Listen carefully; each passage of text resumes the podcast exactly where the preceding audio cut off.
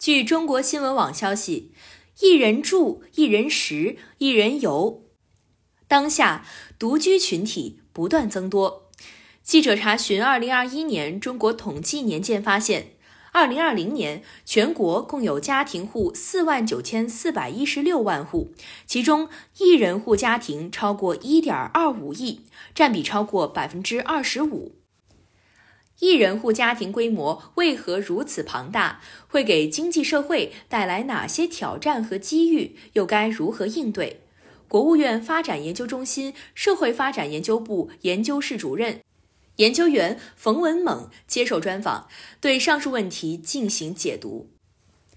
根据二零二一年中国统计年鉴，全国共有家庭户四万九千四百一十六万户。其中一人户有一亿两千五百四十九万零七，超过一点二五亿，占比超过百分之二十五。这个数据意味着什么？中国有一点二五亿单人户家庭，这个规模非常庞大，占比超过百分之二十五，在国际上横向比较也不算低。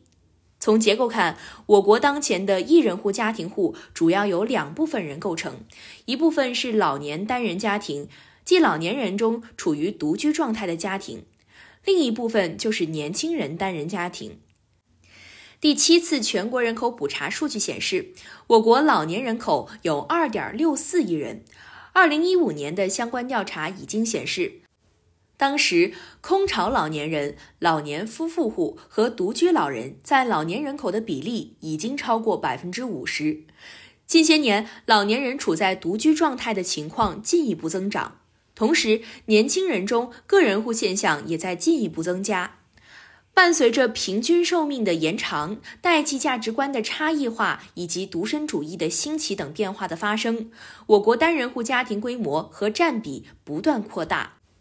这是社会发展的一个必然趋势，不能简单用好或坏来定性。但对于它的比例以及上升的速度，整个社会要给予高度重视。一人户数量如此之多，社会中的独居者似乎日渐增长，背后的原因有哪些？单人户现在整体占到了全部家庭户的四分之一，背后有很多经济和社会原因。从具体内容看，老年人和年轻人中单人户增加的原因是不同的。在老年单人户方面，随着老龄化持续发展和医疗技术的进步，高龄老人的数量和占比也在进一步增长。整体看，女性平均预期寿命高于男性。老年夫妇户中，一人先去世，就会留下一位老人，成为独居户。同时，由于家庭观念变化以及代际价值观的差异，子女和老年人共同居住的比例越来越低。这些因素都导致了老年人中独居家庭的数量以及比例进一步增长。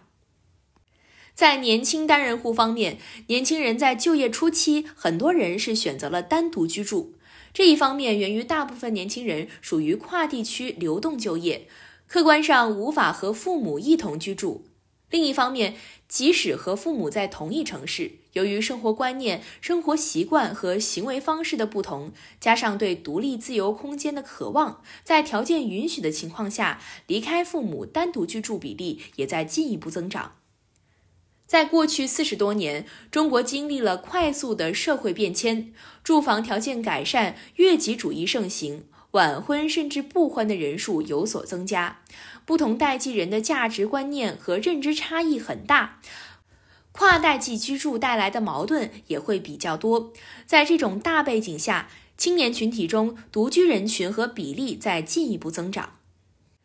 家庭户平均人口跌破三。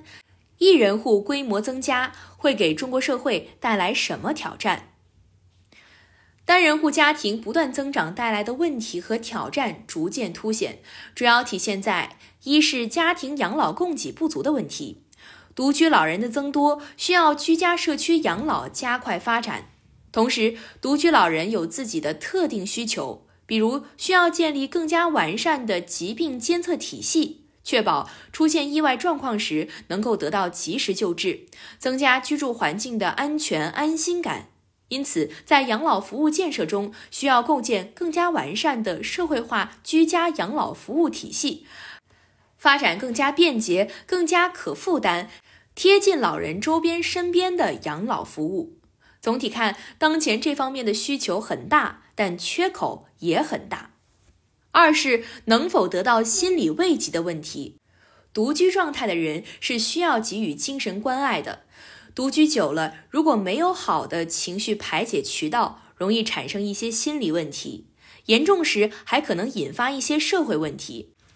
这些年，一些国家出现的自闭症人群数量增加，和独居比例增加有着一定关系。虽然我国目前产生这一问题的比例还不太高，但是也不能忽视带来的潜在影响。三是年轻人家庭责任感淡薄的问题。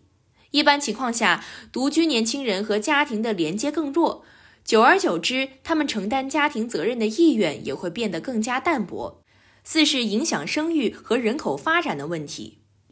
如果放任独居年轻群体增加，对婚姻、家庭以及保持适宜的生育水平都会带来一些不利影响。这方面也需要我们给予关注。一人户增多会给经济社会带来哪些新机遇？随着单人家庭数量的增多，近些年单身经济呈现了迅速发展的势头，一些新的需求迸发出来，也在催生一些新产品、新服务、新产业和新商业模式。比如，一人份商品日益畅销，市小化成为大趋势，吃穿住行等方面会有更多满足一人份需求的产品。一百克装大米，五十毫升威士忌，一人火锅，迷你家电，迷你 KTV，一人份商品会有更大的市场机遇。未来会有更多的商业模式专门服务于独居人群，比如给独居老年人提供疾病监测、提供安全保障的服务，解决独居年轻人不愿意做家务、不会做饭的服务。总体上，原来由家庭提供的很多服务都需要转化成由社会提供，点餐、家政等需求会进一步增加。花钱买方便与花钱买时间的懒人经济有可能更加流行。另外，独居人群需要情感寄托，能够提供心灵寄托的宠物等行业也会迎来大的发展，这是一种家庭情感的替代。还有智能管家、陪伴机器人等，也将成为前景看好的领域。总之，单身经济下，个性化、专属化、品质化的消费场景会更受欢迎。健身、旅游等各种面向个体的兴趣俱乐部也在不断增加，这些都为独居年轻人提供了在家庭外部进行充分交流和情感宣泄的平台。在生育率降低、家庭少子化、人口老龄化的背景下，家庭规模持续缩小，公共政策该如何去应对？从历史变迁看，中国的家庭户规模在不断缩小，且这种变化的趋势近些年更加明显。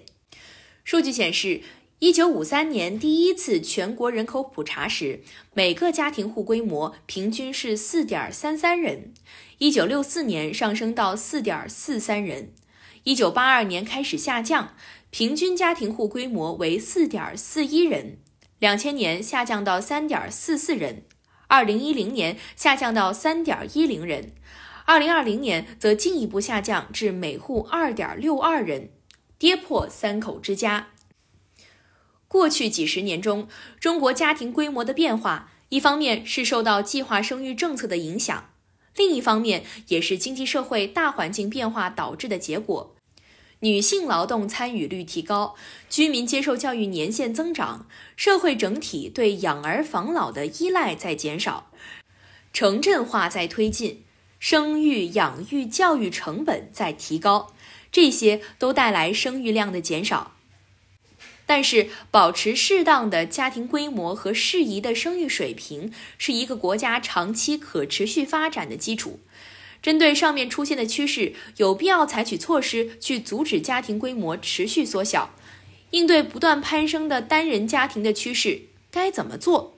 一方面要扭转不愿结婚和生育的价值取向，在全国倡导婚姻、家庭、生育的重要性，强调人口生育的意义，让更多的人意识到生育的价值和对家庭和社会的责任，消减部分人群对婚姻、家庭、生育的负面印象。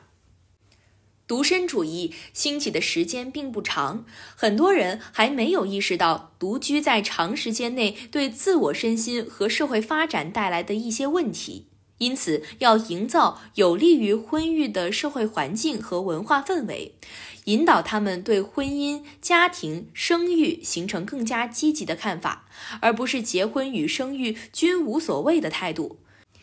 一个人的生活，年轻时确实潇洒。没有育儿的烦恼和负担，可以随心所欲；但到中老年的时候，有些问题确实是一个人承受不了的。同时，也需要提供政策和服务支持。